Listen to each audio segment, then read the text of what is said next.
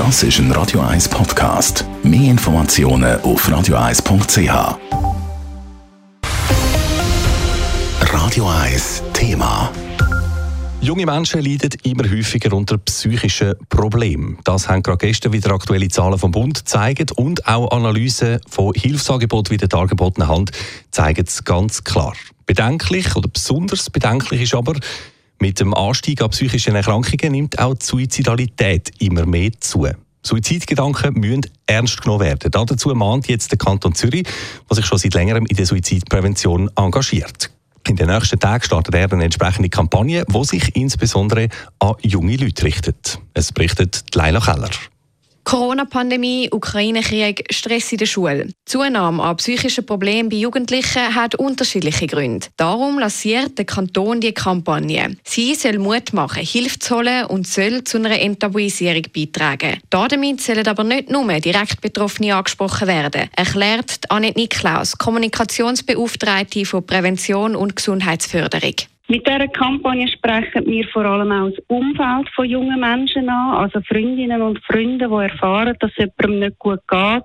Die wollen wir ermuntern, dass sie auch fragen, du, hast du dann manchmal auch Suizidgedanken? Das ist eine Frage, die schwer ist zu stellen, aber es lohnt sich zu stellen. Und weil sich Jugendliche untereinander da dabei nicht so einfach helfen können, soll dann bei einer erwachsenen Vertrauensperson Hilfe geholt werden. Beim Thema Suizidalität, Suizidgedanken ist es sehr wichtig, dass man sich frühzeitig äh, Hilfe holen tut, wenn so Gedanken auftauchen, weil ein Gespräch kann entlasten und ein Gespräch macht, macht äh, Hilfe möglich.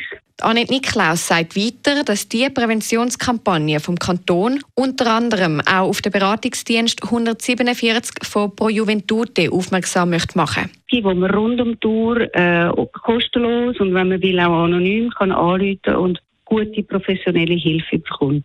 Weil die Kampagne nicht zum ersten Mal durchgeführt wird, zeigt sich mittlerweile, dass sie eben durchaus Wirkung zeigt. Die Präventionskampagne werde von jungen Menschen gut wahrgenommen und als positiv beurteilt. Und wir können dann verfolgen, ja, nehmen dann die Anrufe beim 147 zu dem Thema zu, wendet sich mehr, fällt das auf, wendet sich mehr junge Menschen als 147 und das können wir beobachten, das ist jedes Mal der Fall.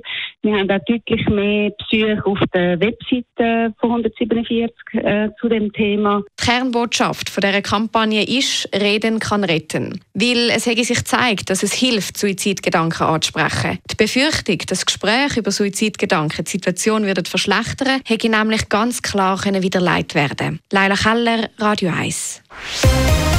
Radio 1 Thema. Jederzeit zum Nachlesen als Podcast auf radio1.ch.